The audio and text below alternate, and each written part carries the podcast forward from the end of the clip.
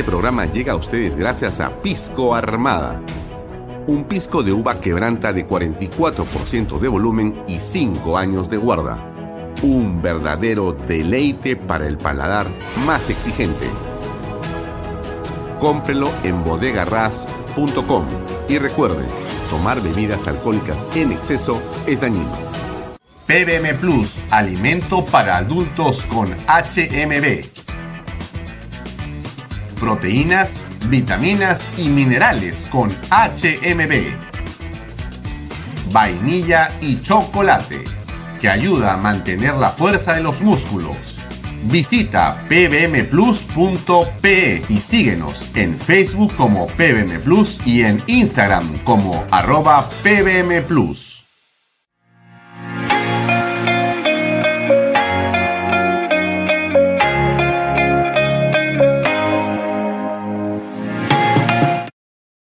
Bienvenido a la familia Sarcleti. Contamos con más de 20 años construyendo momentos especiales en más de 21 establecimientos ubicados en Lima y provincias.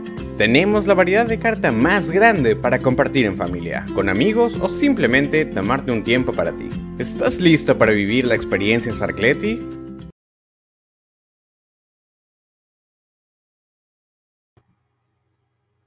¿Qué tal amigos? ¿Cómo están? Muy buenas tardes. No sé si estoy en línea. Eh, Alejandro Peña, no sé si me ven. Sí, estamos. Ah, perfecto, listo, gracias. ¿Cómo están? Buenas noches. Em, bien, hoy día es eh, viernes, termina la semana, una semana llena, por cierto, de acontecimientos políticos de enorme importancia. Estamos esperando a esta hora, son las 6.75 de la tarde, que eh, desde Palacio de Gobierno se anuncie que se va a llevar a cabo la ceremonia para que asuma el cargo el eh, nuevo o la nueva presidenta, presidente del Consejo de Ministros. No sabemos en realidad quién va a ser. Hay, por cierto, una serie de rumores, pero los seguramente terminaremos por eh, desechar y conoceremos la verdad en los siguientes minutos. Vamos a ver qué podemos informarles al respecto. Por cierto, nos pueden seguir en nuestras redes sociales eh, a través de Alfonso Vaya Herrera, también a través de las redes sociales de Canal B, la aplicación de Canal B y también eh, salimos en simultáneo en este momento por las redes sociales del diario Expreso. Como ustedes saben, tenemos también una alianza estratégica con el reporte que yo les invito a ustedes a descargar para que estén informados eh, con diferentes puntos de vista muy interesantes, muchos de los cuales compartimos plenamente. Y también salimos los domingos por PBO Radio. Y ahora, como no me cansé de repetirles todos los días, estamos también en Best Cable. Best Cable, en el canal número 95 de Best Cable o sea que si usted, para que no se vaya a confundir, ¿no? Usted seguramente tiene, quizá, no sé, pregunto, me imagino, usted tiene eh, Movistar, usted puede tener eh, Claro TV o DirecTV. Pero si usted vive en las zonas más alejadas de estos distritos del centro de Lima, ¿no es cierto? Si usted vive en las zonas sur del Perú, de, Lima, perdón, en la zona norte de Lima, en la zona este de Lima, usted seguramente tendrá a su disposición un servicio como el de Best Cable. Y si tiene Best Cable en su casa, pone Canal 95 y apareceremos ahí con Bahía Talks y con todos los programas que usted ve a través de su teléfono celular o su iPad o su tablet o su computadora. Finalmente, nosotros estamos, eh, por supuesto, eh, generando contenido todos los días. Bien, a ver, hoy día tenemos un invitado muy interesante. Les comento que va a estar con nosotros el doctor Ernesto Álvarez. El doctor Ernesto Álvarez es un eh, constitucionalista, es un experto en derecho, es en realidad un ex magistrado y presidente del Tribunal Constitucional, nada menos y hoy día vamos a conversar con él para dilucidar, para ver cuáles podrían ser las salidas políticas o jurídicas a la crisis que el país tiene en este momento. Yo ayer le preguntaba a ustedes eh, qué pensaban con respecto a este tema, cómo salimos del problema. Y bueno, muchos han estado comentando, pero todavía no hemos encontrado, por cierto, por dónde avanzar. No es nada fácil esto, no es nada fácil. Yo sé que eh, de parte de la gente que sigue este programa y de muchos peruanos, eh, la pregunta permanente es cómo salimos, ¿no? ¿Cómo salimos? Y mire, también es cierto algo que tenemos que entender, ¿no? Hay salidas en el corto plazo, hay salidas en el mediano plazo y salidas en el largo plazo. Y déjeme explicarle cuál es mi punto de vista. Eh, por un lado, podemos entender o comprender que la situación que el país está atravesando es una según la cual eh, el problema es Pedro Castillo. De hecho, Pedro Castillo, Dina Boluarte, este grupo de personas que se ha apoderado del país de una manera eh, legítima en la elección, si vamos a creer los resultados, aparentemente legítima en la elección, pero que luego que han llegado al poder han realmente comenzado por eh, destruir la poca institucionalidad que existía. Y entonces, bueno, esta situación a todos nos preocupa y esta situación sin duda eh, nos tiene a muchos, eh, y creo que una buena parte de los peruanos, con un estrés creciente. Pero por un segundo quiero dejarlo ahí y quiero volver a preguntarle a usted algunas cosas que ayer le pregunté que no terminamos de conversar porque se nos pasó la hora volando. ¿Cómo cree usted que esto debe resolverse también en el mediano y largo plazo? Mediano y largo plazo. Al margen de que la situación o la solución sea jurídica o política y que finalmente se decante una salida y salga Dina Boluarde y salga Pedro Castillo y se logre hacer muchas de las cosas que se piensan que se pueden hacer, la pregunta que sigue estando presente, bueno, ¿qué vamos a hacer en el largo plazo?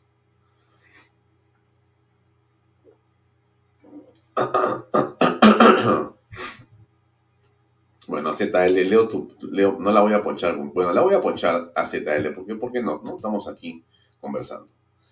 El largo plazo es el cierre del Congreso y unas Fuerzas Armadas totalmente vendidas al comunismo. Bueno, perfecto, de acuerdo. Esa es una posición. Ah, Delia. En el largo plazo ya estaremos en la pobreza extrema. Muy bien, perfecto. Ya. Todo eso es algo que puede ocurrir. No lo dudo. Muy bien. Ahora, déjenme plantearles algunos escenarios que tenemos que hacer. Ah, pero le pregunto a usted algo. A ver, ¿y usted qué cree, usted qué cree que tenemos que hacer? Dado que esos pueden ser los escenarios, ya, yo le pregunto a usted, ¿cómo cree usted que tenemos que enfrentar el mediano y largo plazo? A, a ver, AZL, que te gusta escribir tanto y con bastante agudeza, me encanta lo que escribe siempre. Bueno, pero cuéntanos, ¿qué cosa crees tú que puede ser una salida? Vamos a esperar. Pero déjenme tratar de establecer o comenzar a pensar en algunas maneras de salir del problema. ¿Correcto? Pensé, voy a mandarle la invitación o el enlace al doctor eh, Álvarez porque eh, acá está Ernesto, link. Ya, todo en orden. A ver, yo creo que conversaba con un eh, abogado ayer, muy importante, y él miraba el problema y decía que una de las situaciones que están mal en el país tiene que ver, por, por cierto, con la corrupción y con el Poder Judicial. ¿no? Cree que el Poder Judicial es algo que arrastra un problema eh, histórico y que, bueno, hay que corregir eso. Ponía como un ejemplo el hecho que en la policía también hay mucha corrupción y que si bien es cierto, hay un grupo, quizás sea mayoritario, de policías honestos y muy buenos, hay también una costra de corrupción que lamentablemente no ayuda a que podamos tener confianza en quienes inmediatamente administran justicia entre nosotros, porque la policía es finalmente el que tiene el poder entregado por el Estado, ¿no es cierto?, para que administre justicia rápidamente, ¿no? Eh, uno se pasa una luz roja, hay un inconveniente en la calle, donde sea que ocurra, es el policía el que representa la justicia. Entonces la justicia está en entredicho, ¿correcto? Muy bien.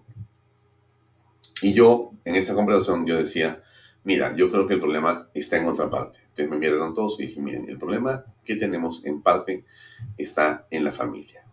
Alguien me va a decir, y vas a comenzar, Alfonso, con la cantaleta de la familia. Sí, es posible que comience con la cantaleta de la familia, pero yo creo, con toda honestidad les digo, amigos, eh, que yo creo que la familia es el centro del el problema y el centro de la solución, las familias peruanas.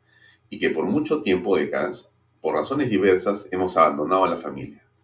Porque el Estado, porque la economía crecía tanto que pensamos que lo importante era seguir ganando dinero y hacer que la empresa crezca y entregamos en muchos casos los niños y la educación de los mismos o a los colegios o a las universidades y dejamos de estar en familia, porque lo importante era crecer, crecer, crecer, disfrutar.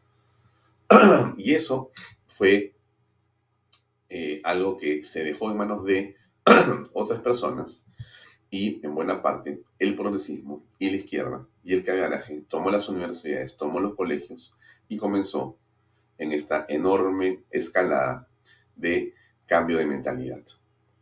Yo creo firmemente eso y creo que la familia es el centro de esto que eh, tiene como, en mi punto de vista, un camino de solución. Está en la familia. La familia es el centro de esto. Entonces, ¿cómo nos ponemos a trabajar en la familia? Yo le he dicho a usted siempre, y no me canso de decirlo, que usted debería comenzar por hacer el trabajo que le pide a los políticos que hagan. Usted critica aquí y yo critico con usted acá todos los días, o sea que estamos iguales, no, no lo estoy diciendo que usted no hace nada, escuche lo que le digo. Yo digo, lo mismo que hacemos acá, lo mismo que hacemos criticar y con razón y argumentos y nos molestamos y nos informamos, tenemos que trasladarlo a nuestro hogar, a la conversación. Es indispensable que eh, podamos saber y decir qué está pasando en, nuestra, en nuestro hogar es indispensable que estemos eh, nosotros claramente eh, en la conversación familiar. Nuestros hijos necesitan que les hablemos. Se lo digo con, con toda sinceridad. Si ya tienen 7 u 8 años, hay que comenzar a conversar con ellos de los temas importantes. Algunos de esos para ir formando su opinión, ¿no? Y si tienen 11, 12, 13, 14, 15 años, bueno, hay que estar atentos. Y si son chicos ya que salieron del colegio y están en los primeros años de universidad, qué duda cabe, tenemos que estar al lado de los niños, bueno, ya no son niños, bueno, al lado de los adolescentes o de los jóvenes, para tratar de ayudarles a formar su pensamiento crítico. No es, este, anda a la universidad y que en la universidad eh, te enseñen las cosas, ¿no? eh, Alexander Payne, me estás escuchando porque tenemos a Alfonso Ayamato en eh, Palacio de Gobierno, si no me equivoco, y está tratando de entrar y hay un problema que creo que tiene. Me parece que si lo puedes ayudar, por favor. Sí, ya estoy con él. Ah, ok, gracias. Alexander Payne es nuestro eh, director de todo lo que hacemos en tecnología en, Canal B y bueno, él va a hacer que por la magia de la tecnología aparezca Alfonso Bayamato con nosotros, que está en Palacio de Gobierno. Vamos a ver qué pasa en Palacio de Gobierno. Entonces, yo sé con este rollo, disculpe por la perorata, pero bueno, creo que sí, ahí tenemos un, tema que resolver o que hacer, ¿no? Tenemos un, algo importante que no estamos haciendo plenamente y creo que ahí eh, hay una oportunidad de mejorar en el mediano y largo plazo. Alguien dirá, pero eso puede pasar dentro de 10 años y ya no existe el Perú. Bueno, mire, mientras vemos cómo sale Castillo, o constitucionalmente, cómo se hace lo propio con la señora Boluarte de manera legal, eh, mientras eso ocurre, sea la salida política, jurídica o un poco de ambas, el asunto sigue siendo el mismo, porque la gente se preocupa por la elección de octubre, ¿no? No, que octubre, tenemos que ver cómo ganamos octubre. Perfecto. A mí me decían lo importante es la elección de 2011. No, el 16 es clave. No, no, no. El 21 es ahí. Tú vas de frente. No, no, no. Mira, en realidad, y así podemos ir hablando de los días y las fechas en que las elecciones eran fundamentales y donde no se trabajó de manera adecuada ni en el mediano ni en el largo plazo. Los únicos que lo hicieron fueron los que tenían la agenda globalista, que se llevaron a las familias completas, atacaron a la familia, se llevaron a los jóvenes y los adoctrinaron en las universidades, cambiándoles, creo yo, una materia de pensamiento a muchos de ellos. Entonces, eh, esto es muy interesante. A ver, ¿qué hay acá? Esto es Palacio de Gobierno. Estamos en el patio del Palacio de Gobierno con Alfonso Bahía Mato. Hola, hola, hola. Alfonso, ¿cómo estás? Bien, bien, bien, bien. ¿Ahí se me ven? Estamos enfocando todavía porque recién acabamos de entrar. Bueno, estás en línea, por si acaso. Listo. ¿Cómo estamos? ¿Qué tal? Bien. Eh, cuéntame, ¿estás en Palacio de Gobierno o eso es un croma? no, estamos eh, ya adentro. Hemos logrado acreditarnos después de casi 25 minutos. Hemos estado afuera por un tema, un rollo con, con la acreditación. Hoy día es un día súper movido para prensa. Pero, pero nada, estamos aquí, estamos a la espera de, de que empiece la juramentación. Lo que se ha estado voceando y se ha estado rumoreando es que va a hacer la juramentación a las ocho y media, nueve de la noche, pero todavía no ha salido ningún comunicado oficial. Ya, ahora, em, lo que te quería preguntar, ¿hay muchos medios contigo? Sí, hoy día es, es como, yo no diría un 28 de julio, pero definitivamente es un día, un día muy movido, ¿no? Ha estado, ha estado movido tanto en el Congreso como, como aquí en Palacio ha estado la, prensa afuera del de, el estacionamiento de Palacio y ahora han entrado todos los medios y están aquí todas las cámaras de Latina, eh, televisión, medios este, de provincias, digitales como nosotros, etc. Ah, muy bien, ahora yo eh, te pediría si es posible en algún momento que eh, el gran Andrés Mesías nos logre hacer un paneo pequeño para ver a los amigos de prensa que están ahí, porque va a ser interesante de todas maneras eh, ver las cámaras de los otros medios, ¿no? Sí, claro, claro. Ya, ahora, mientras eso ocurre, eh, te iba a preguntar, te iba a preguntar, ¿hay, ¿hay rumores en relación a quién podría ser el presidente del Consejo de Ministros? Bueno, eh, son los mismos rumores que se, han estado dando desde ayer, ¿no? Un poco de, todos los aspectos posibles. Se, puede, se, rumorea sobre Betsy Chávez, sobre el señor Salas. Es, eh, como, como siempre, es una incógnita, ¿no? Porque no sabemos lo que puede pasar. Ahora, el gran tema y lo que ha generado, eh, yo creo que bastante controversia, es las posibles modificaciones y cambios en el MEF. Mucha gente cree que el, el ministro Oscar Graham quizás no deba ser cambiado y aparentemente lo que, lo que se está voceando es que, es que el ministro va a salir de la cartera, ¿no? Sí, eh, sí, hemos escuchado esos rumores, pero la pregunta que te hago ahora es, cuando se produzca el aviso de la juramentación, ¿ustedes van a pasar al salón donde se juramenta o se van a quedar donde están? Sí, ahorita nosotros estamos en el ala... Eh, estamos en el Sí, estamos en el ala izquierda de, Palacio. No estamos en la PCM, la PCM está al frente, la PCM está atrás mío. Entonces, yo supongo que cuando den el anuncio sobre la juramentación, vamos a pasar al frente.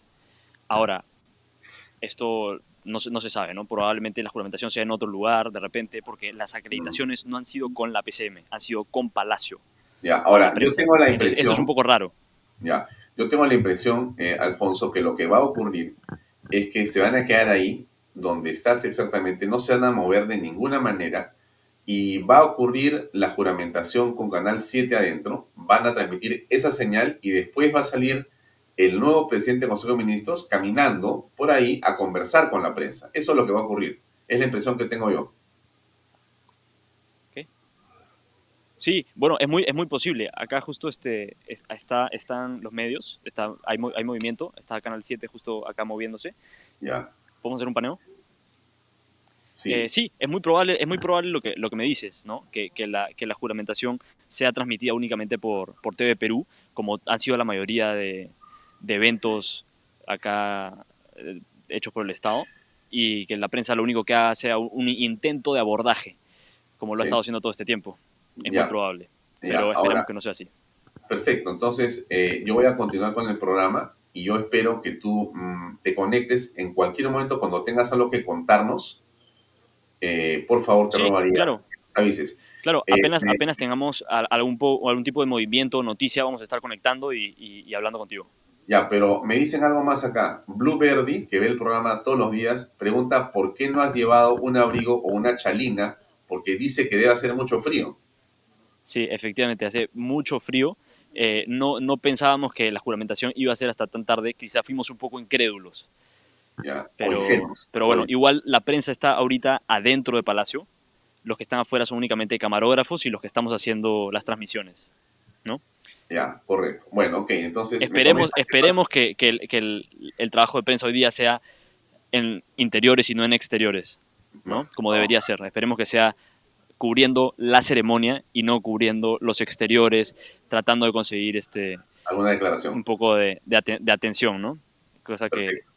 Perfecto. Listo. Bueno, gracias y espero que me avises. Estamos este, justamente eh, atentos. Gracias. Listo. Ok, bye. Bien, era eh, Alfonso Vallamato, que está, va en el Congreso y ha ido a Palacio de Gobierno y estamos esperando que eh, nos dé más noticias. Termino con este rollo eh, y bueno, lo dejo ahí, ¿no? Yo creo que en la familia hay algo enormemente importante. Me parece que ha habido un ataque permanente. Creo que sí ha habido un ataque. Creo que el Estado se quiere quedar con la familia. Creo que eh, el Estado cree que los hijos son de ellos y que ellos, el Estado, tiene que educarlos. Y creo que muchos padres, muchos padres están un poco confundidos. O sea, no entienden la gravedad en realidad de lo que ocurre con los niños, con los hijos, inclusive universitarios. Entonces, yo creo que hay una tremenda labor que hacer ahí, pero tremenda labor que hacer. Y eso tiene que ver con una solución de mediano y largo plazo. Hay que pensar en todo, así como hay que eh, ver cómo se va a conducir esa subcomisión para escuchar la ponencia eh, sobre Dina Boluarte la próxima semana. También escuchar la ponencia sobre la acusación constitucional de traición a la patria contra Pedro Castillo. También hay que ver eh, lo que va a pasar con esa educación en la familia y a partir de la familia. Bien, entonces, continuemos con Bahía Talks hasta que sepamos algo más de lo que puede ocurrir en Palacio de Gobierno hoy. Lady Camones sostiene que lo ideal para el país es que Castillo renuncie. Y miren, ¿qué es lo interesante de la señora Lady Camones? Nosotros hemos tenido una eh, opinión que terminó el día de la elección y era la duda sobre Lady Camones. Lo hemos dicho aquí con claridad, pero también es importante resaltar lo siguiente. Como ustedes saben, un congresista no es lo que dice que es, es lo que hace. Y así, así es la vida de todas las personas, ¿no es cierto? Todos nosotros nos debemos a nuestra actitud, nuestra, eh, a un periodista lo que escribe, a un periodista lo que dice, a un periodista cómo se comporta, a un congresista eh, por lo que hace, no solamente por lo que vota o por los discursos que hace, sino por la actitud y gestos que tiene. Entonces, nosotros hemos visto en la actitud de la señora Camones, antes de que fuera elegida ahora presidenta del Congreso y de la mesa electiva, una actitud que nos preocupó porque en un momento votó por no vacar a Pedro Castillo y después que sí, por lo tanto, había una sospecha. Pero ella ha asumido, tengo la impresión, no la conozco personalmente, tengo la impresión que ella ha asumido un rol que puede ser importante. Puede ser, diría yo, determinante en lo que va a ocurrir en el país en los siguientes meses. Porque si ya se comporta como lo está haciendo ahora, que es asumiendo el papel de la presidenta de un poder del Estado independiente del Ejecutivo y también inclusive de su propio partido político, ella está correspondiendo a lo que la mayoría de peruanos, estoy seguro, queremos. Equilibrio de poderes. Y entonces Lady Camones está haciendo un manejo político en una coyuntura delicada, pero lo está haciendo con la prudencia y con la firmeza que se necesita ahora. Si eso es a propósito o de casualidad, no importa. Lo que importa es lo que ha hecho. Así funciona la política los efectos de lo que ella hace es que está generando un espacio de confianza. Es importante porque ella viene, mejor dicho, ella ha recibido eh, una gestión que se ha caracterizado por la oposición respetuosa, que era la de Mari Carmen Alba, que a pesar de la crítica, hemos sostenido acá que ha sido una gestión digna y eficiente. Con todos los problemas y defectos que pudo haber tenido y ha tenido, ha sido una eh, gestión digna y eficiente. Y yo diría que hasta valiente. Y entonces, esta señora, Lady Camones, que yo no la conozco, tengo la impresión que puede estar en esa misma dirección porque han estado, eh, de alguna manera, compartiendo la preocupación durante los 12 meses pasados.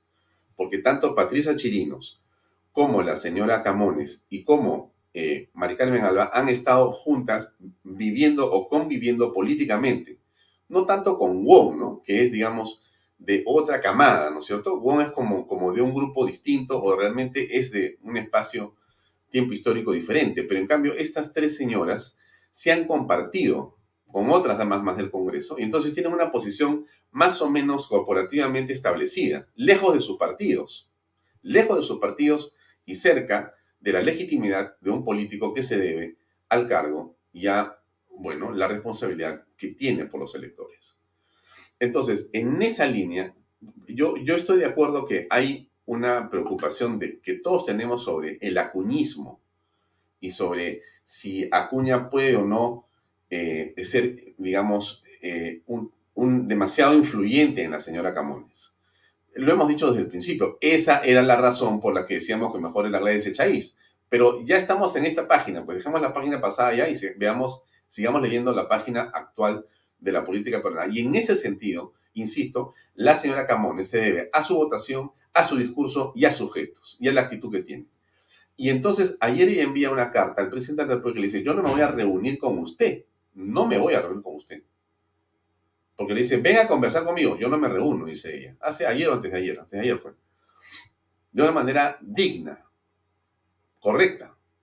Porque creo que él le llamaba para decirle, eh, señora Camones, mira acá lo que usted quiera, lo que usted desee, pero necesito irme a Colombia, así que por favor yo le pido que haga todo lo que sea necesario o dígame yo qué quiere que haga para que voten por mí y no me dejen, me dejen viajar, porque mira, he hablado con Petro, es muy importante, la región, los convenios, lo que sea que le dijo, que le iba a decir. Y para eso la llamó. Y muy bien, muy rápidamente dijo, mira, yo voy, pero me publicas la agenda. No quiero que me vayas a tener a mí sentada y no sabemos de qué vamos a hablar muy prudente, muy política y valiente. Lady Camones, me parece que ha dado un paso correcto. Y ha dado otro paso correcto más, porque yo insisto, esto es con quién te juntas. ¿Con quién te juntas? Un político es eso. ¿Qué cosa ha hecho Lady Camones? Lo contó Diana Seminario y lo voy a volver a repetir yo. Se juntó con la fiscal de la Nación, Patricia Benavides. Y no sé si tienes ahí la foto, Alejandro, Alexander Payne. Tienes la foto de Lady Camones con Patricia Benavides. Si tienes, por favor, pónmela para que la veamos otra vez.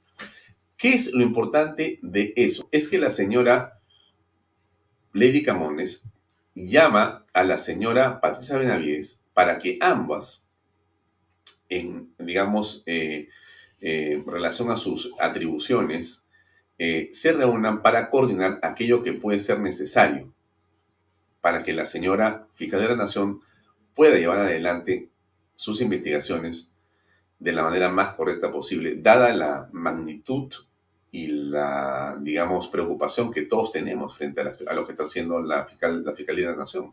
Entonces, ahí está Camones, se acerca en un gesto, en un gesto de enorme importancia. Yo sé que hay mucha gente que, duda de, de acuerdo, pues, pero vamos avanzando, estimado, si no es imposible. Entonces, entonces, bien Camones cuando le dice al presidente, no, tranquilo muchacho, no vamos a conversar de lo que tú quieras. Me publicas la agenda y vamos a ver si es que la agenda tiene validez y voy para allá. Si no, no voy. De hecho, no fue, no hay votación, perfecto. Ella se reúne después con la fiscal de la Nación, otra estrellita más en la frente de la señora Camones. No sabemos si la actitud de la, señora Camones va a continuar siendo así desde el punto de vista de, de acertada. Esa es la foto. Déjame poncharla. Perfecto, esta es la foto. Déjenme achicarme a mí. Ahí está, ya me achiqué yo. Y he hecho crecer a estas dos damas. Patricia Benavides, Lady Camones, dos mujeres que sin duda tienen mucho que hacer en el presente y futuro político del Perú. casi diría yo que son determinantes. Y muy bien, Juan Carlos tú siempre pues con la línea política ahí presente. Gracias, Juan Carlos, por el apunte. Esta es la foto de la semana. Por supuesto que es la foto de la semana. Y por supuesto que sobre estas dos mujeres, sobre una, que es Patricia Navides, ya se desató una campaña que según las pruebas que hemos tenido, se ha originado en Palacio de Gobierno. Son lo que, hemos, lo que, lo que ha evidenciado la, la, prensa. Ah, se, ha, se ha iniciado en Palacio de Gobierno. Y la señora fiscal de la Nación, que está a la izquierda, ha dicho que la familia está siendo amenazada y ella también. Entonces se viene una campaña contra Lady Camones. No lo dudo, como hay una campaña contra Norma Yarno que está viendo justamente el tema contra Dina Boluarte. O sea, acá hay una mafia que está funcionando.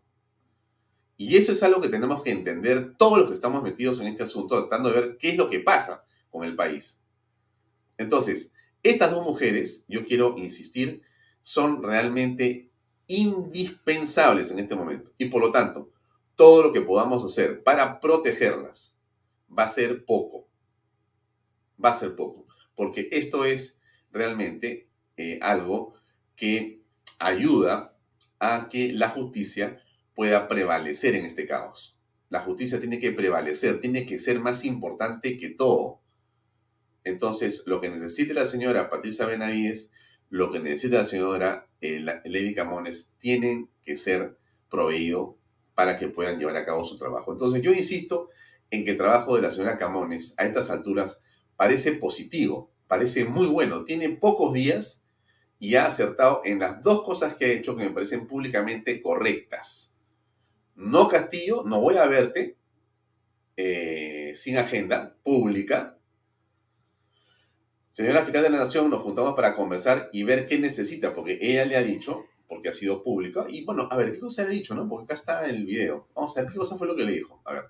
El comunicado que ha hecho... Eh, Todavía no, ese no. Este es el video. Año tras año referido al tema de presupuestal. Se nos ha comunicado que el Ministerio Público viene atravesando una seria crisis, no solamente por falta de personal administrativo, operativo, sino sobre todo por falta de personal eh, o de fiscales, que a la fecha incluso vienen renunciando por la alta carga procesal que tiene.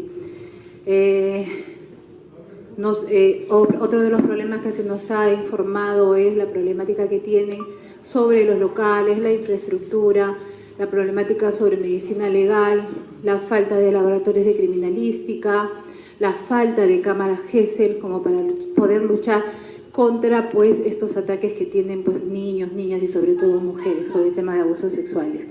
Sobre el tema de eh, lucha contra la corrupción también es indispensable que a través del Ejecutivo, a través del Ministerio de Economía y Finanzas, se le apruebe al Ministerio Público que obviamente se encuentre en crisis el presupuesto necesario que pueda dar respuesta a las facilidades de implementación tanto de personal como de logística para que se pueda cumplir la función principal que tiene el Ministerio Público, que es pues el trabajo preventivo. Hoy en día, por falta de presupuesto, el Ministerio Público no puede lograr muchos objetivos sobre la lucha contra la criminalidad organizada, sobre la lucha contra la corrupción, por todos los problemas que les acabo de mencionar. Esa ha sido en sí eh, la reunión que se ha sostenido con la fiscal de la Nación y el equipo de asesores que nos ha visitado el día de hoy, también con el equipo de asesores que hemos eh, presentado ahí en la reunión con, de la presidencia del Congreso de la República, para formar un equipo de trabajo y poder pues solicitar el presupuesto que se requiere, presupuesto que de hecho lo aprueba el Congreso de la República en el mes de noviembre. Urge entonces pues eh, realizar trabajo en conjunto para que en primer orden sea el Ejecutivo pues quien dote de las cantidades de, dinero pues, que requiere el Ministerio Público, que permita en primer orden cerrar las brechas urgentes que tienen que son de personal. Ese es un punto principal que ellos nos han manifestado, que requieren un presupuesto para que pueda cubrir el personal que ellos tienen a nivel nacional. Mm, ¿Se da cuenta? Es fundamental. Lo que está haciendo Lady Camones en ayuda de Patricia Benavides es fundamental. Esa foto es la foto. Es la foto, esa es la foto. Y es la foto que usted, amigo y amiga, tiene que tener en su cabeza. ¿Por qué le digo esto? Porque nosotros desde las redes sociales, desde los medios, desde nuestras casas, en nuestras opiniones, debemos de promover y defender las posiciones que son buenas para la patria, para el país. Y esta defensa de estas dos damas institucionalmente es algo muy importante para la institucionalidad democrática. Eso que algunos le llaman pelotudeces democrática, nosotros le llamamos las joyas de la institucionalidad democrática, las joyas, los baluartes, los soportes, la esencia, y en este caso, y quizá las heroínas. Pero entonces tenemos que tener claro que ahí está un camino que tenemos nosotros que preservar. ¿Qué más dijo Lady Camones? Bueno, acá se lanzó en algo más. A ver, escuchemos. Alianza para el Progreso, eh, solicitando la renuncia del presidente, creo que esto es un sentir a nivel nacional.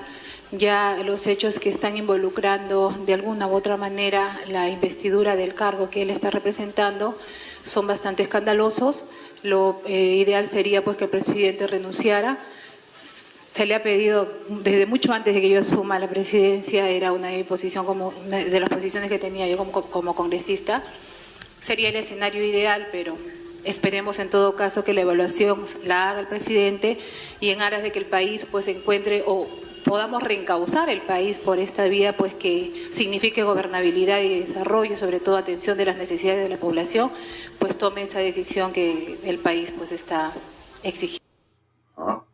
Bueno, no es poco lo que ha dicho. La Año tras año referida al... Perdón, yo me salí de la toma, disculpen. No es poco lo que se ha dicho, ¿no? Es esencial otra vez lo que se ha dicho. Entonces, eh, en el camino de conseguir las salidas, eh, es claro que la señora Lady Camones tiene una posición que nos ayuda a mirar nuevamente, como fue el caso de eh, Mari Carmen Alba, la situación, las cosas, con una relativa esperanza. A pesar de todos los problemas, a pesar de todas las sospechas, a pesar de todas las cosas que nosotros hemos dicho acá que son, eh, digamos, endebles en el devaneo del señor Acuña, y sus eh, aproximaciones y alejamientos del poder, a pesar de eso que consideramos peligroso en esta coyuntura de definiciones, porque estamos en una coyuntura de definiciones, la señora Camones, de nuestro punto de vista, comienza a aparecer con un perfil institucional que es el requerido. Y eso tenemos nosotros que verlo con bastante optimismo. Vamos a regresar unos segundos a Palacio de Gobierno para saber qué está pasando ahí.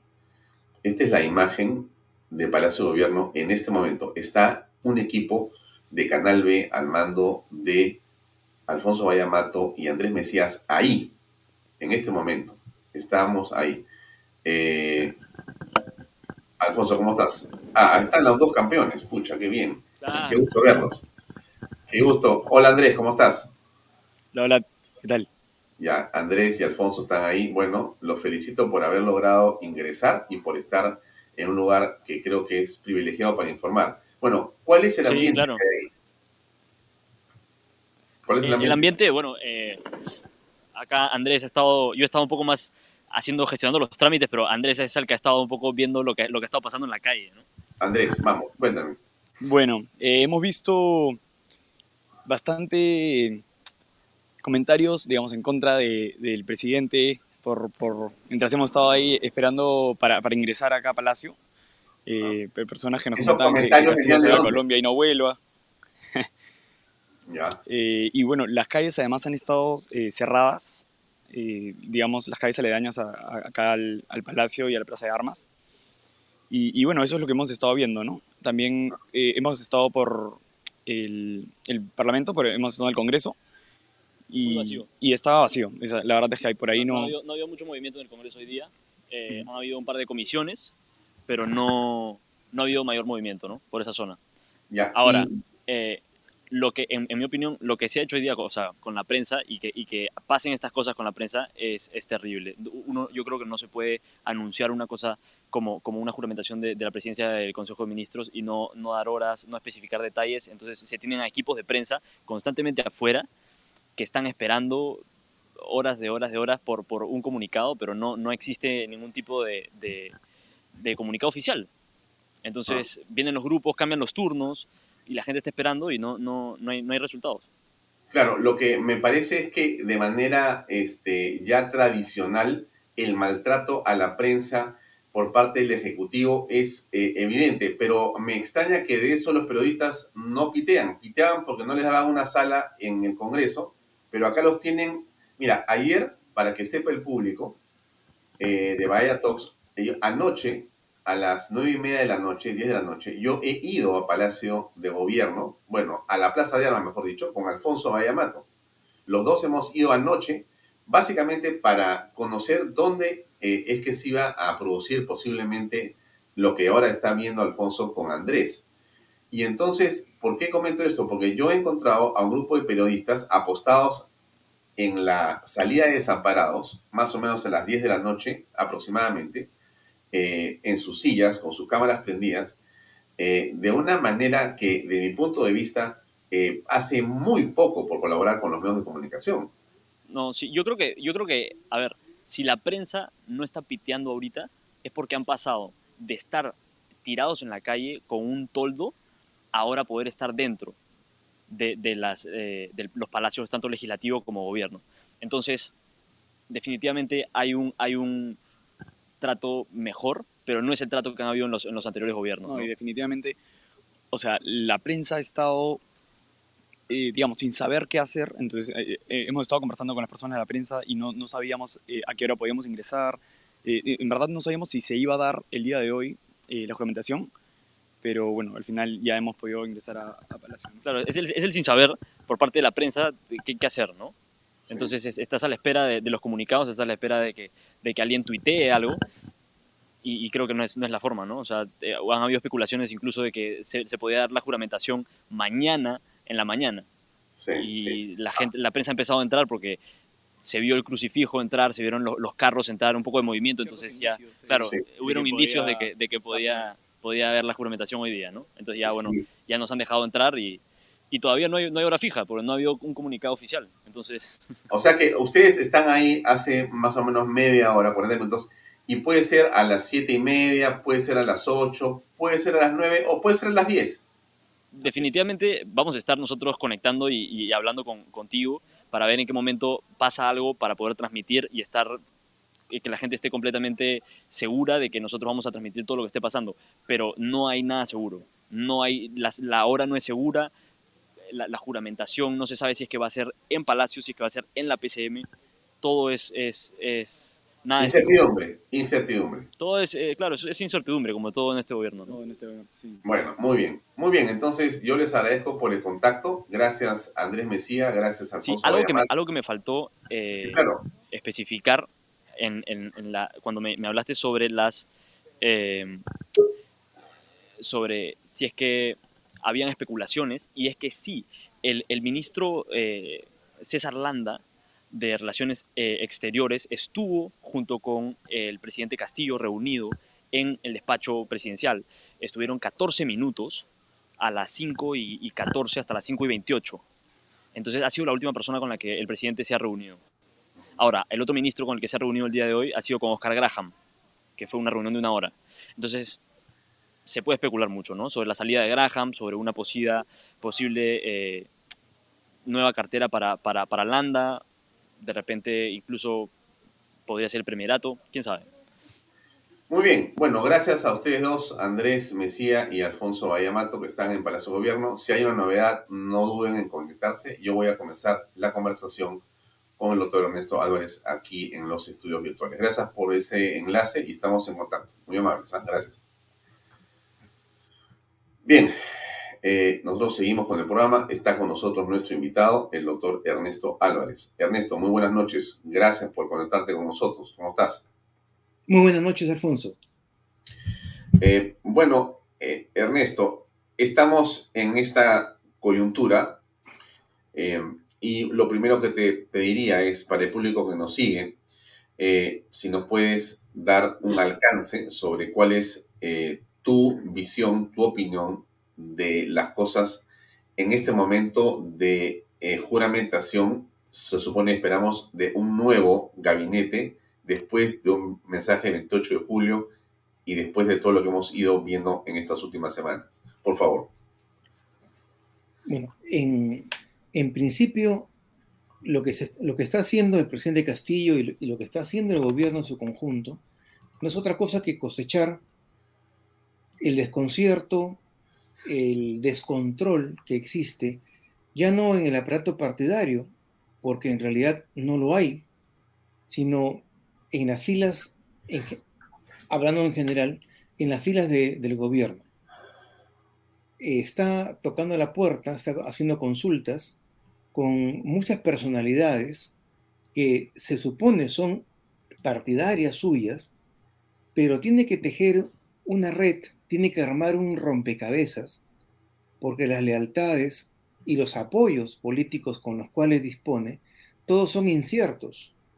Al carecer de partido, de organización, de, por último, de orientación, tiene que amalgamar un conjunto de voluntades y cada una de ellas obedece a distintos objetivos, a distintos eh, eh, destinos, de forma tal que es sumamente difícil para el presidente actualmente y para quienes lo asesoran y manejan tener un gabinete ministerial con un mínimo de coherencia.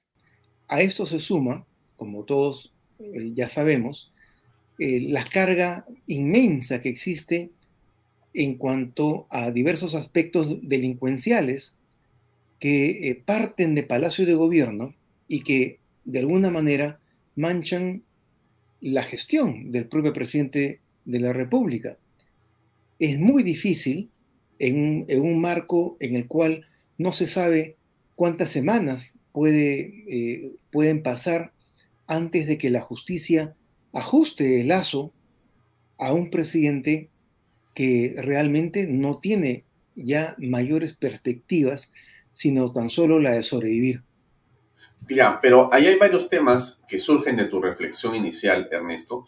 Déjame ir por partes, pero eh, a ver, en efecto el presidente está como sitiado o aparentemente sitiado, pero la defensa y él sostienen que eh, esto es un juicio mediático y que ellos son y que el presidente es inocente, ¿no? Lo sostiene claramente el abogado Benji Espinosa, el abogado eh, Pachas, y ese es, digamos, alguien dirá, bueno, ¿qué más pueden decir, no? Para eso les han pagado. Pero de todas maneras, ahí yo veo que existe una posición clarísima y el presidente se mantiene, desde mi punto de vista, no sé si la palabra es agarrado o adherido al poder, pero no hay ninguna eh, sospecha que haga pensar que piense en una renuncia. ¿O tú crees que a estas alturas eso ya viene? Sinceramente, eh, con todo el cúmulo de, de, afectación a su prestigio y a su estabilidad política, cualquier otra persona ya hubiera renunciado o estaría pensando en escapar, en huir, en tratar de, salvar la situación. Pero recordemos de que estamos ante una personalidad que ha surgido desde las canteras del sindicalismo más duro. Él ha eh, sido el líder principal de un paro magisterial propiciado en contra del SUTEP por una facción ligada al Movadef, por tanto, estamos hablando de un cuadro político que si bien es cierto ha demostrado ningún conocimiento en humanidades, en, lo que podría pensarse de un pedagogo, pero ha demostrado una capacidad, eh, a lo largo de su trayectoria, una capacidad de dureza política. Por tanto, no creo que él en este momento esté pensando en huir, en renunciar, o en ser derrotado. Un sindicalista de su trayectoria, de su nivel, siempre va a estar pensando en o en, o en vencer, en destruir al adversario o en lograr la mejor negociación posible. Perfecto. Entonces, en esa, en esa, en esa dirección, eh, Ernesto, eh, ¿cómo aprecias tú eh, lo que ocurre, por ejemplo, dentro del Congreso de la República, donde da la impresión que también Pedro Castillo ha logrado posicionarse o consolidarse, porque los 44 que tiene como, digamos, su guardia pretoriana parecen sólidos, más los niños a los que se les llama que son funcionales, eran seis, dicen que son doce, y algunas otras más en eh, congresistas que, eh, bueno, quieren ser parte, ¿no es cierto? Y como sea votando, se mantienen ahí. Entonces, aparentemente, por lo menos para el 87, que es el número mágico para vacar, no existen votos. ¿Cómo, ¿Cómo ves tú entonces esa proyección desde eso que tú comentas que es, bueno, esa posición dura? Bueno, en el Congreso también esa posición es real. Hay un poder ahí.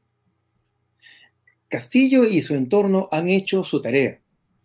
Un presidente de la República, cualquiera sea, tiene que lograr un tercio del, Congreso para evitar ser vacado. Más aún cuando ya sabía de que la conducta no iba a ser la más intachable o la más recomendable. El Congreso en este momento está dividido en tres partes, básicamente. Una parte de centro derecha, que es opositora, eh, leal con la democracia y con sus eh, procedimientos y valores, un tercio de izquierda, de izquierda marxista, que básicamente apoya eh, a Castillo, no porque lo prefiera como líder, sino que es el mal menor y es la única posibilidad que va a tener en los próximos 20 años de tentar un programa de izquierda. Y, un, y otro tercio, ligado al centro eh, político, que en esencia es eh, orgánico en la medida en que obedece a líderes que no hacen política. Es un contrasentido. Acuña, Lescano y todos aquellos que de alguna manera lideran eh, a esos parlamentarios del centro no hacen política. Lo que hacen es el juego que podríamos llamar una especie de fulbito político de corto plazo de lograr privilegios, prebendas, ventajas de manera inmediata, pero muchos de ellos, al estar dirigidos a, esa, a ese empeño de, las prebendas, eh, se ha metido tan a fondo que, al igual que Castillo, no tienen otra opción que huir hacia adelante, que enfrentar el, el, alud que, que, se les viene, tanto por el lado de la justicia como por el lado del Congreso, no tienen otra forma que enfrentarlo y poner cara de piedra y seguir intentando sobrevivir. Entonces, en, en, en puridad, son dos tercios del Congreso que de alguna manera no se sienten del todo disconformes con el gobierno de Castillo y que por acción o por inacción protegen a un presidente que es sin lugar a dudas el peor presidente que ha tenido el Perú en su época republicana. Pero ahí se presenta una paradoja, Ernesto, y quiero que tú me digas qué piensas al respecto de lo que te voy a comentar. A pesar de todo lo que eh, tú has señalado, a pesar de que coincidimos plenamente con tu pensamiento y creo que es, eh, estoy seguro, la mayoría de peruanos en el desastre y la incompetencia del presidente y de la gente que lo acompaña, fuera de las sospechas de corrupción por todos lados y las evidencias que se multiplican en la investigación de la, de la fiscalía. Bueno, a pesar de todo ello, a pesar de que la prensa está encima, a pesar de todo esto que está ocurriendo, también es verdad que logra mantener un 20% de aprobación que es sorprendente a nivel nacional, con eh, cifras que suben 25 o 30 o un poco más en el sur todavía. Es verdad que ha bajado, pero eh, quiero tomar la foto que a mí me parece eh, algo sinceramente sorprendente que tenga esa cantidad de aprobación a pesar de lo que está pasando. ¿Cómo explicas tú eso? Castillo aún sigue eh, personificando a eh, ese político poco, eh, poco ducho en el manejo de la política de buró o la política parlamentaria, pero que de alguna manera logra la identificación de gran parte de pobladores, especialmente rurales. El hecho de que Castillo sea especialmente torpe para hablar, para pensar, para, para diseñar argumentos, curiosamente lo hace identificable con mucha gente que no ha podido acceder a ningún nivel importante de cultura ni de, ni de educación. Y al contrario, es reactivo a cualquier cosa que venga de Lima, a cualquier crítica que venga del establishment limeño y que eh, no siente realmente como una herida profunda a su dignidad el hecho que un presidente pueda estar envuelto con eh, delitos o con problemas de contratos o problemas muchas veces de ineficiencia absoluta, porque en realidad muchos electores en el Perú carecen de educación suficiente como para ponderar la gravedad de las críticas, uno, y dos, estas críticas las realiza precisamente gente que no tiene el apoyo ni goza de la identificación con, esta, con estas personas que muchas veces se sienten o se han sentido marginadas de ese aparato tanto público, el Estado, como privado, los empresarios, las empresas, eh, porque no tienen mayor educación. Entonces, eh, a eso tenemos que agregar el hecho cierto de que el Perú siempre ha tenido un, tercio de izquierda marxista. Desde el 78, en la constituyente del 78, se ha mantenido un tercio.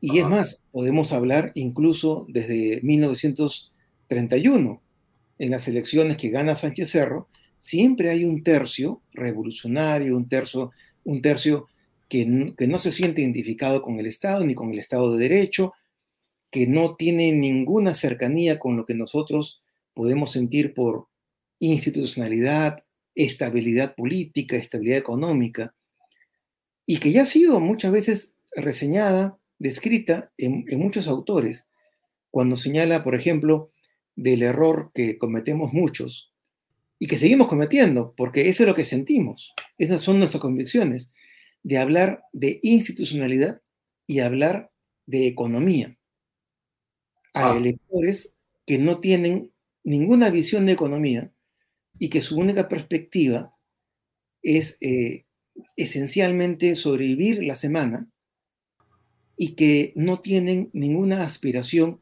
no solamente para sí mismos, sino para sus hijos, porque no existe en la educación pública la, concreción del principio de igualdad de oportunidades saben que sus hijos van a padecer la misma miseria de ellos.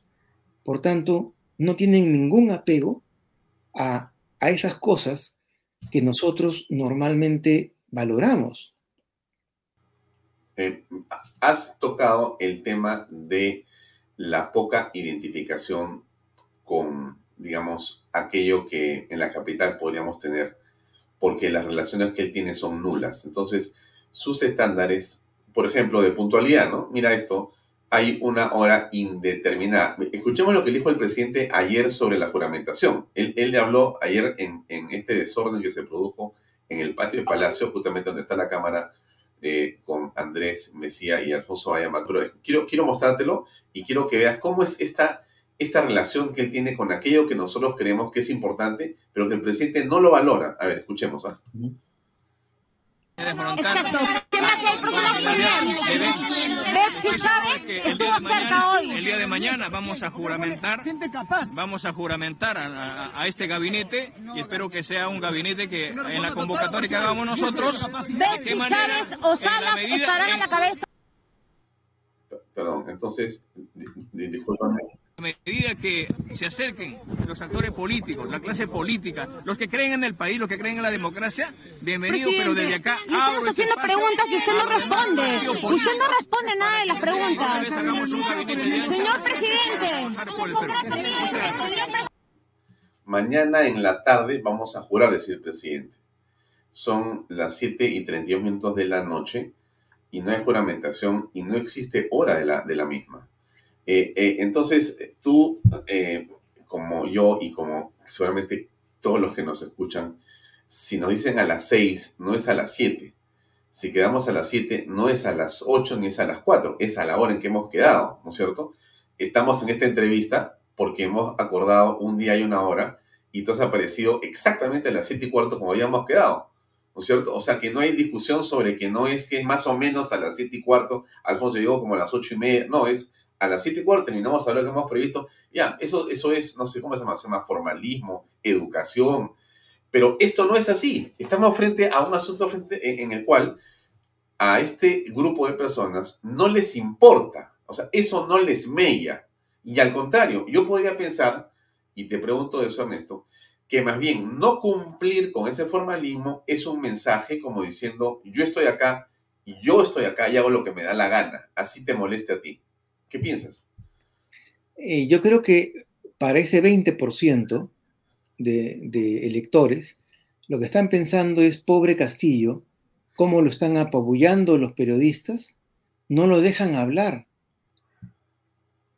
Eh, no a, mucha gente rural no le importa demasiado la puntualidad y, esto no solamente en el Perú, en el agro europeo, eh, en, el, el mismo, en, la- en las ciudades del interior de Estados Unidos, no se valora la puntualidad. Los que valoramos la institucionalidad del Estado de Derecho, la libertad de prensa, la libertad de expresión, la libertad de ciudadanas, en realidad somos una minoría en, en el país. Las campañas hay que hacerlas con otros mensajes. Los que valoramos la estabilidad económica y tenemos nociones de economía, somos también la minoría en el país. Fíjense nomás los disparates que hablan en Argentina el presidente de la República y su ministro de Economía. Hablan disparates que cualquier estudiante de economía política de secundaria sabe que no son ciertos. Pero es que no nos estamos fijando que en América Latina y en el Perú en especial hay un tercio de electores con valores y con una capacidad y, un- y unos prejuicios absolutamente diferentes que los nuestros. Y por eso es de que considero de que el momento es propicio para el surgimiento de un populista, de un gran demagogo, sea de izquierda o de derecha. Porque la gente en este momento no quiere un, eh, personalidades formales, salidas de la academia, salidas de la política, salidas de la judicatura, sino lo que quiere es espontaneidad. Y a eso abona la tesis del populismo. Y del populismo radical, por cierto. Eh, ok. Eh, ¿Y qué significa, qué significa eh, el hecho que el presidente no recibe del Congreso la aprobación para su viaje a Colombia? ¿Le quita poder? ¿Le da poder eso? O sea, exactamente, porque uno dice, ya ves, no te dimos tu autorización, te ganamos. Nosotros somos más fuertes que tú. Es una visión. Hay otra visión que dice, ojo, ¿ah? es este Congreso el que abusa del poder del presidente de la República. ¿Qué piensas tú? Las dos perspectivas son válidas, porque nuestro país es heterogéneo. Mucha gente eh, con educación ilustrada, con conocimiento ciertamente de la política, ha considerado que el Congreso no podía darle la autorización de viaje porque iba a ser una nueva ocasión de vergüenza, además de enviar a un jefe de Estado seriamente cuestionado por delitos. Y esto ya lo sabe la opinión pública latinoamericana e incluso norteamericana. Pero hay otro sector de peruanos que perfectamente considera de que el Congreso ha cometido un abuso con el presidente. Por tanto, El problema es de que ya no se puede complacer a todas las personas, a todos los electores. El Perú se ha ido polarizando en varios segmentos diferenciados casi en forma absoluta, no solamente en su valoración de los procedimientos, de los dichos, de los mensajes, de los gestos, sino incluso de los principios y valores. Esto eh, forma parte de una descomposición de la sociedad. Y estamos enrumbándonos, ya más allá de Castillo o no Castillo, nos estamos enrumbando a un momento muy difícil donde la sociedad peruana está resquebrajada profundamente y donde sí va a ser necesario apelar a una diversa gama de remedios, gama de eh, medicamentos políticos y legales para tratar de restañar las heridas. He escuchado con mucha atención, yo que en el tribunal voté en contra del servicio militar obligatorio, he escuchado argumentos muy poderosos por los cuales hoy en día la sociedad peruana necesita un servicio militar obligatorio que realmente comprometa a todos los jóvenes, necesita volver a, a, revisar la currícula para enseñar civismo e historia del Perú a todos los escolares y necesita una serie de, de remedios porque en este momento la sociedad peruana está siendo conducida hacia un abismo que Castillo no tiene la capacidad de aprovechar, pero sí posiblemente estamos en una debilidad tan fuerte como podía haber estado la República de Weimar antes del surgimiento de Hitler. En ese nivel estamos. Eh, mira, se ha producido una situación de enorme eh, preocupación hace minutos en el Congreso de la República. Quiero compartir esto con todos y contigo. Estoy ponchando aquí un tuit de Martín Hidalgo y quiero explicar de qué se trata para tu comentario también y la información de todos los que nos siguen en Bahía Talks en Canal B. La facción de los niños de Acción Popular busca imponerse en la bancada para ocupar puestos claves en las comisiones. Y aquí está una comunicación que va y que la firma Felipe, Raúl Felipe Doroteo Carbajo y va dirigida a Elvis Hernán Vergara Mendoza, portavoz titular del Grupo Parlamentario Acción Popular, donde plantea nuevamente varias cosas. ¿Cuáles son? Raúl Doroteo, investigado por el caso de los niños, presentó una propuesta. Su facción suma seis votos, a los que se le han sumado Hilda Portero y Luis Aragón, con ocho votos son mayoría en la bancada, para tomar las eh, comisiones de inteligencia, de vivienda, la subcomisión de cuestiones constitucionales, la de presupuesto, la constitución y de reglamento, la de presupuesto, la de fiscalización y la de educación y transporte, etcétera. Están en eso. Raúl Doroteo busca integrar la comisión de ética, donde verá el caso, básicamente, de eh, Vergara y Jorge Flores. Eh, Darwin Espinosa y Jorge Flores integrarían la subcomisión de acusaciones constitucionales, donde está el tema, por supuesto, de Dina Boluarte. La presidencia, mira, se cedió la presidencia de Relaciones Exteriores a Acción Popular para que sea presidida por Mari Carmen Alba, siguiendo una tradición parlamentaria por haber sido presidida, presidenta del Congreso. Los niños desconocen ese pacto. La facción de los niños ha logrado el voto de Luis Aragón a cambio de cederle la presidencia de la Comisión de Transportes. Ahí la portero la colocan en la Comisión de Permanente y en la Comisión de Presupuesto. En fin, esto es una suerte de golpe de Estado de los niños a acción popular. Bueno, eso lo ha informado el periodista que tiene, por lo general, la información más y más precisa desde el Congreso, que es Martín Hidalgo. ¿Qué opinas? Hay varias lecturas. Primero, la política tiene que adecentarse. Y el caso de la facción de los niños es precisamente lo opuesto a una política decente practicada por personas que por lo menos intentan actuar de manera correcta.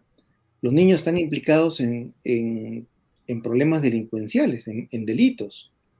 Por tanto, es eh, eh, el crimen el que ha penetrado en el Congreso, en la facción, concretamente en el Grupo Parlamentario de Acción Popular.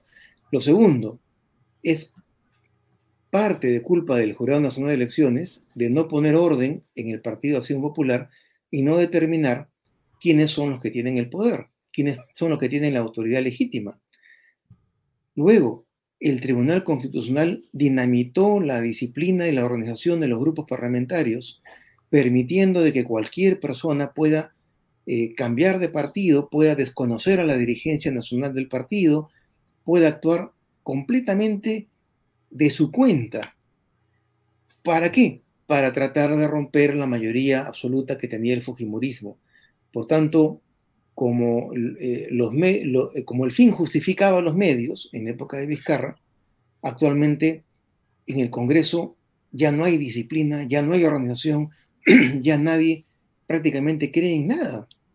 Y esto es consecuencia, y esto va a ser sumamente grave, porque este grupo ligada a, a la sospecha de corrupción está actuando de una manera impolítica.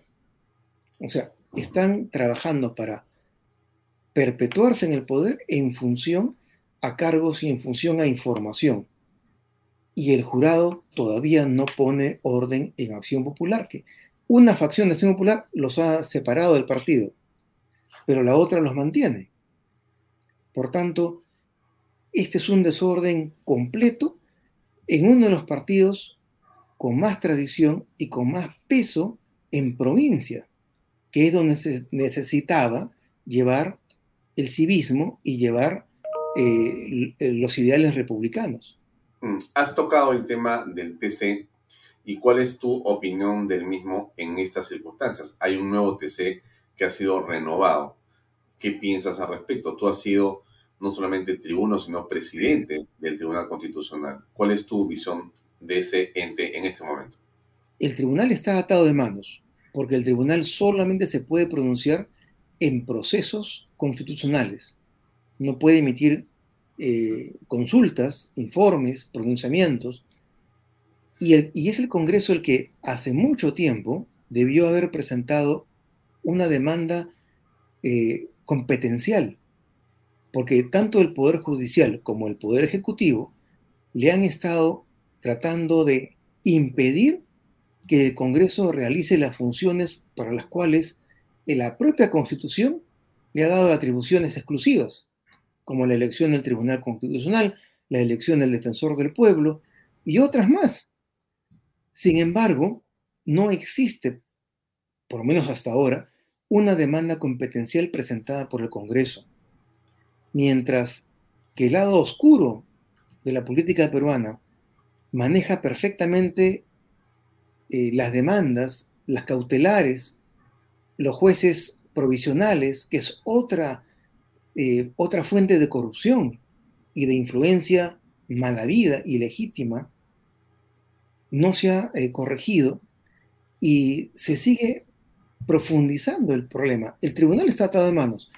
Mm. En este momento deberían haber organizaciones que presenten demandas de amparo en procura de los derechos de los ciudadanos en contra de toda esta corrupción, en contra de la actuación de los grupos delincuenciales.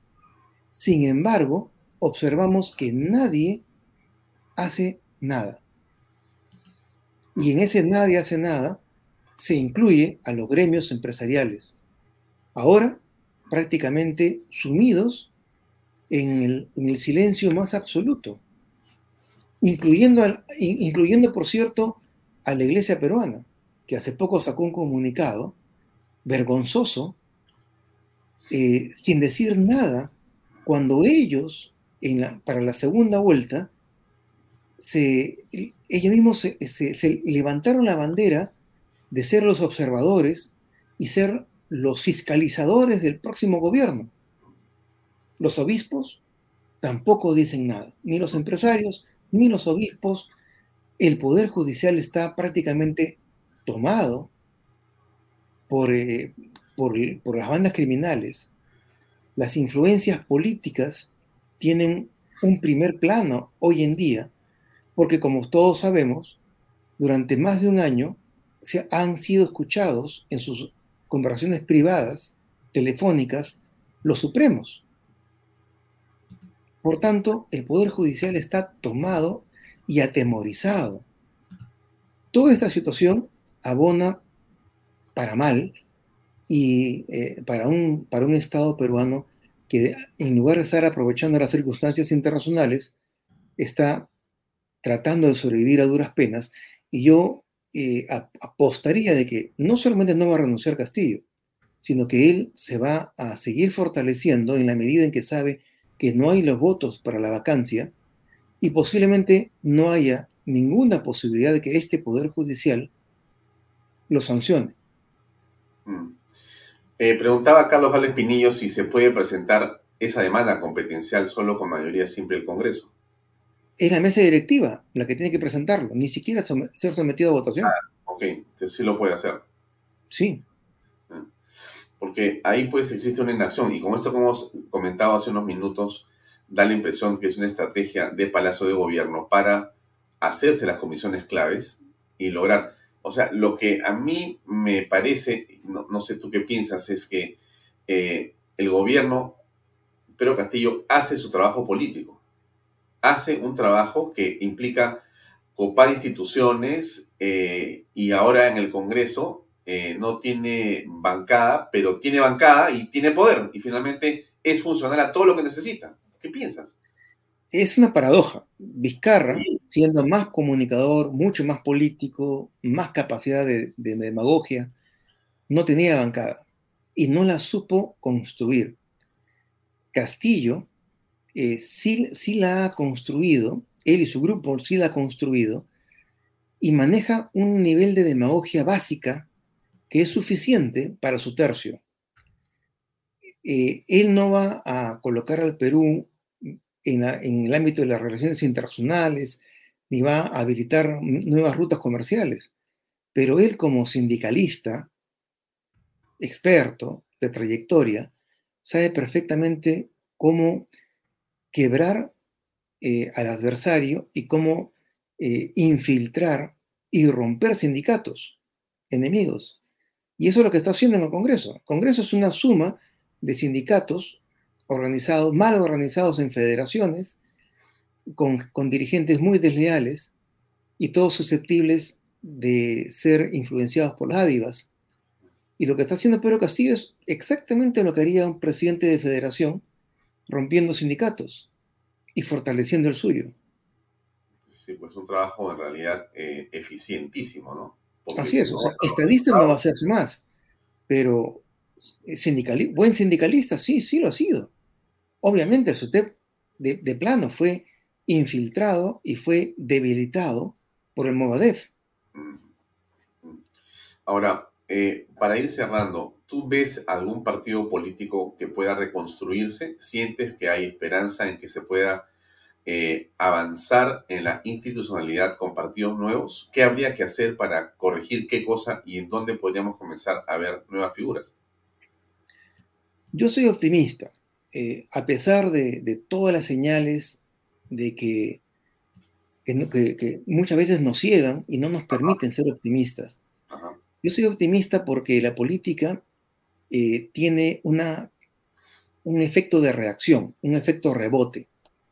Este desastre que están viendo los jóvenes y están viendo los profesionales y están viendo los empresarios que muchas veces no han sido eh, convocados a los directorios de, de Confiep ni, ni, nada por el estilo los está agotando y los está haciendo reaccionar. Yo sí considero de que hay ya esfuerzos interesantes de recojo de firmas y de organización de comités, tanto de organizaciones nuevas, que las hay, como de organizaciones antiguas. Por ejemplo, el PPC ya ha iniciado una labor de reconstrucción trabajando comités de provincia y comenzando ya a eh, eh, recoger firmas. De igual manera, el APRA y de igual manera partidos nuevos. Yo creo que hoy más que nunca, los profesionales de trayectoria, los jóvenes, la gente que sabe lo que está pasando y lo comprende, se siente llamada para ejercer la política. Y la política como profesión, en serio, y con todo compromiso. Muy bien, eh, estimado Ernesto, muchas gracias por tu tiempo. Eh, estaremos en contacto en los siguientes días para continuar analizando lo que pasa en el país. Muchas gracias por habernos acompañado esta noche. Gracias a, a ti, Alfonso. Y claro, todos estamos esperando el nuevo gabinete. Estamos en esta situación que es realmente eh, insólita, ¿no? Un hecho de tanta trascendencia sin la menor idea de a qué hora puede eh, realmente comenzar. Es impredecible. Muchas gracias, Ernesto, y hasta otra oportunidad. Muy gracias, Alfonso. Muy buenas noches. Muchas gracias. Bien, amigos, era el doctor Ernesto Álvarez que ha estado con nosotros conversando y analizando la coyuntura política. Desde Palacio de Gobierno nos informan que no existe aún, eh, digamos, visos de que esto se pueda convertir en un nuevo gabinete. Vamos a hablar con Alfonso Bayamato, que está allá. ¿Cómo estás, eh, Alfonso? ¿Qué tal? ¿Cómo les va? ¿Cómo estás? Bueno, lo veo Andrés más abrigado. Qué bueno. Eh, creo que está con el micrófono apagado. ¿ah? No escucho nada. Pequeño detalle.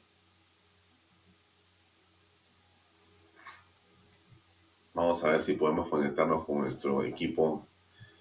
Eh, yo no escucho Hola, nada. hola, hola. Ahora sí, ahora sí. Pequeño detalle. Ok. Bueno, a ver, ¿cómo les va? Sí, Andrés vino, Andrés vino un poco más este, preparado, Preparado. para la ocasión que yo. Yo Claro. subestimé un poco la, la situación. Bueno, bueno eh, que son las 5 para las 8 de la noche. Están ustedes ahí ya hace una hora y media. ¿Y qué cosa tienen de información para que nos comenten, por favor? Sí, bueno, tenemos increíblemente un poco la misma información que, que tienen las personas este, en, en sus casas. Esto, como dijimos hace un rato, es incertidumbre, creo que al 100%. Han puesto a la prensa aquí, eh, en, este, en este ala de, de Palacio de Gobierno. Estamos, tenemos la PCM atrás nuestro. Y lo que a mí, a mí me parece es que la juramentación efectivamente la va a transmitir TV Perú y nosotros vamos a estar acá simplemente para hacer preguntas al gabinete una vez que salga. No, Eh, no hay mayor información eh, sobre la hora a la que va a ser la juramentación, simplemente la prensa está aquí a la espera de que, de que, de que se dé algún tipo de comunicado, ya sea por Twitter, ya sea eh, de manera presencial, pero nada, seguimos a la espera. ¿no? La, la- la pregunta es si es que acaso eh, eh, existe una eh, certeza acerca de que Aníbal Torres se mantendría como hombre eh, fuerte dentro de eh, esta juramentación de ministros nuevos. Es también un rumor que aparece ahí, que él seguiría. ¿No parece cierto o sí? Bueno, yo personalmente creo que, que, que si el ex premier Aníbal Torres ha presentado su, su renuncia es porque ya debe estar un poco cansado del, del, gabinete en general, ¿no?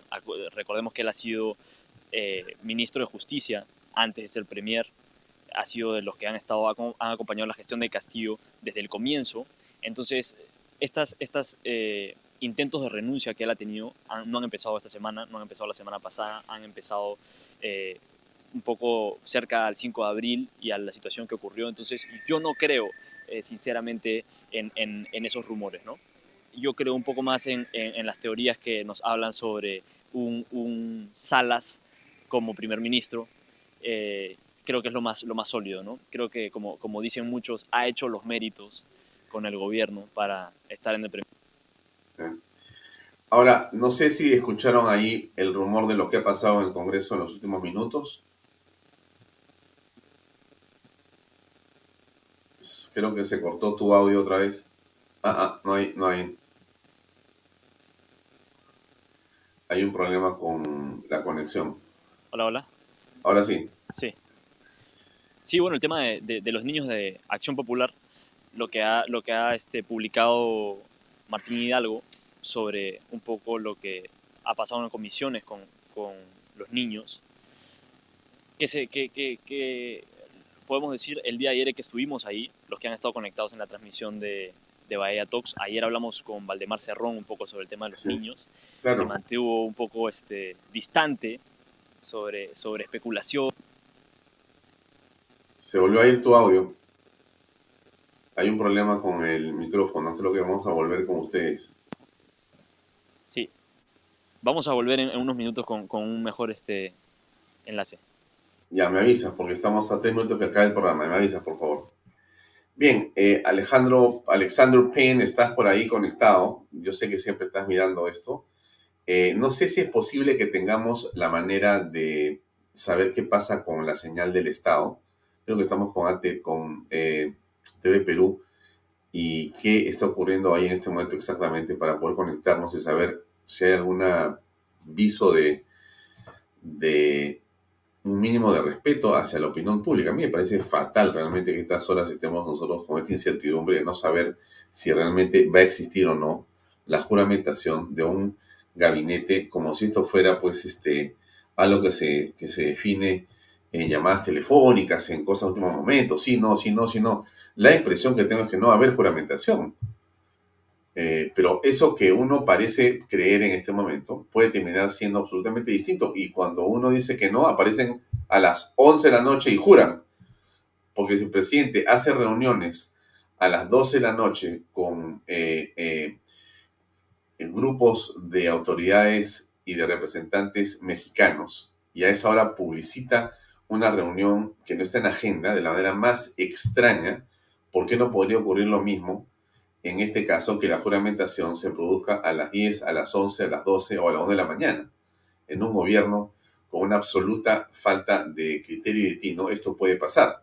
En realidad, como hablamos con el doctor Ernesto Álvarez, eh, esto que para nosotros puede ser un tema central, que es la puntualidad, la corrección y etcétera, para Pedro Castillo y sus, eh, digamos, acompañantes, no es un tema importante, ninguno y finalmente parece ser que no, no, no le afecta en lo más mínimo no cumplir con horarios y tener a la gente esperando en la intemperie a los periodistas que realmente hacen un trabajo bien sacrificado.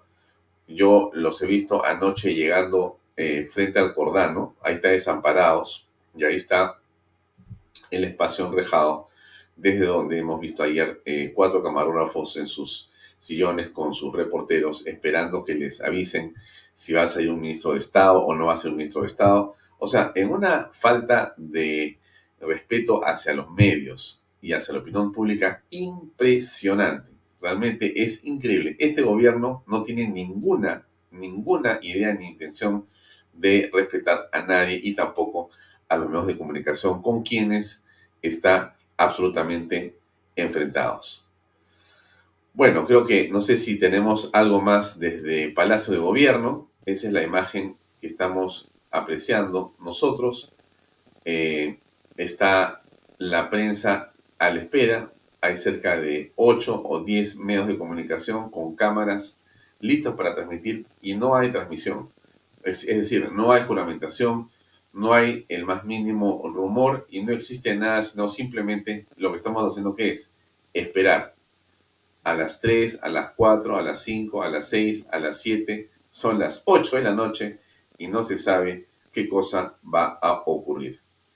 En fin, creo que eso es todo lo que podemos informar hasta esta hora. No sé si ofrecerles la juramentación más tarde porque no sabemos qué cosa va a pasar. Alexander Payne, tenemos la, imagen del canal del Estado. No pasa nada en el canal del Estado. A ver si me puedes poner y ponchar algo de lo que está pasando ahí. Eh, te robaría. Eh, pero no, déjenme colocar esta imagen con ustedes, amigos. Esto es lo que nos muestra en este momento en directo Canal 7. Eh, son noticias relacionadas a los temas que hemos conversado acá, pero no existe de ninguna manera una eh, sensación de que eh, esto puede cambiar. No existe más que lo que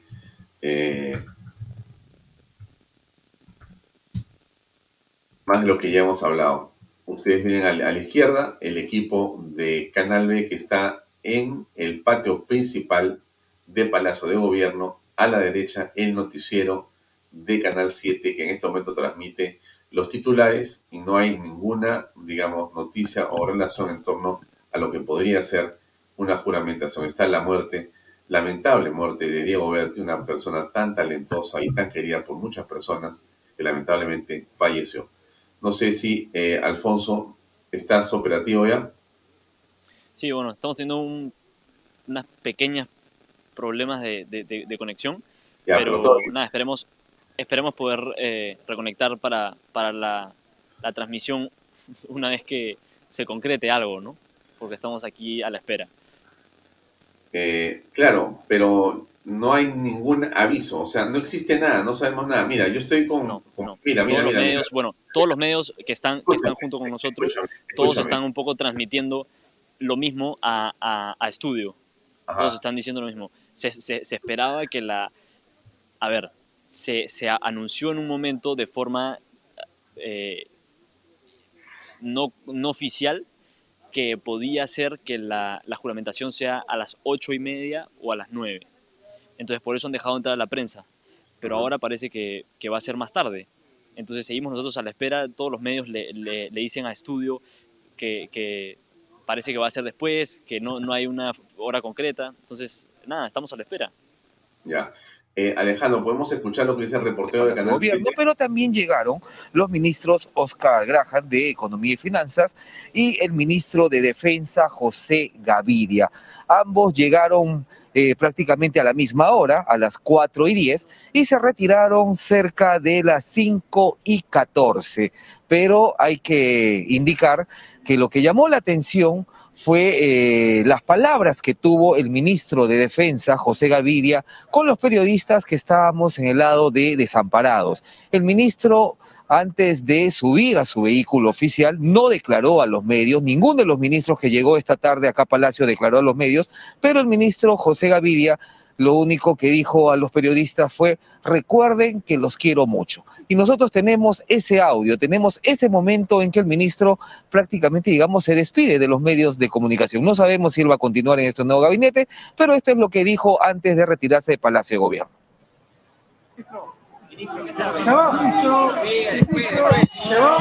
O sea, miren que los quiero bastante. Una despedida, una despedida. Una despedida, ministro.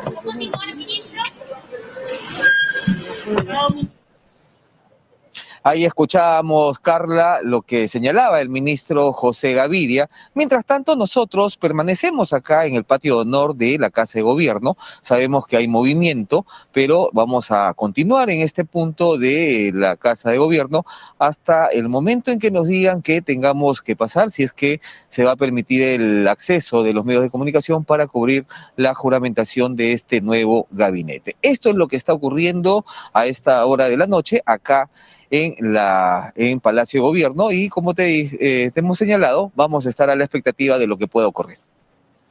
Muy bien, Gregoire, muchísimas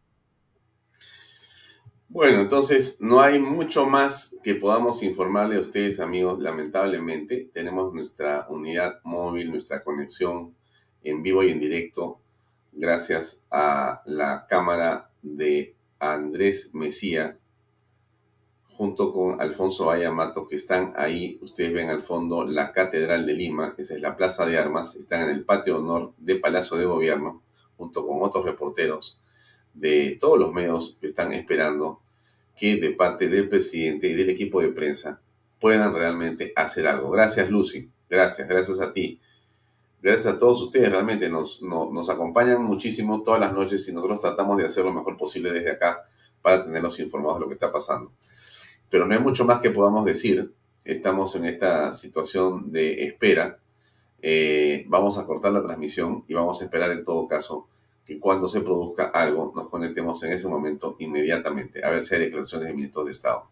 Nos despedimos eh, como Bahía Talks y eh, seguimos adelante con la programación de Canal B. Si hay una novedad, acá estaré al pie del cañón. Nos vemos, señores. Gracias, buen fin de semana. A misa los que puedan, a rezar por Dios, por la patria y a rezar para que todo vaya mejor en nuestro país. Gracias por acompañarnos. Tengan un buen fin de semana. Nos vemos el lunes. Dios mediante. Permiso. Buenas noches. Este programa llega a ustedes gracias a Pisco Armada. Un pisco de uva quebranta de 44% de volumen y 5 años de guarda. Un verdadero deleite para el paladar más exigente. Cómprelo en bodegarras.com y recuerde, tomar bebidas alcohólicas en exceso es dañino. PBM Plus, alimento para adultos con HMB. Proteínas vitaminas y minerales con HMB. Vainilla y chocolate, que ayuda a mantener la fuerza de los músculos. Visita pbmplus.pe y síguenos en Facebook como pbmplus y en Instagram como arroba pbmplus.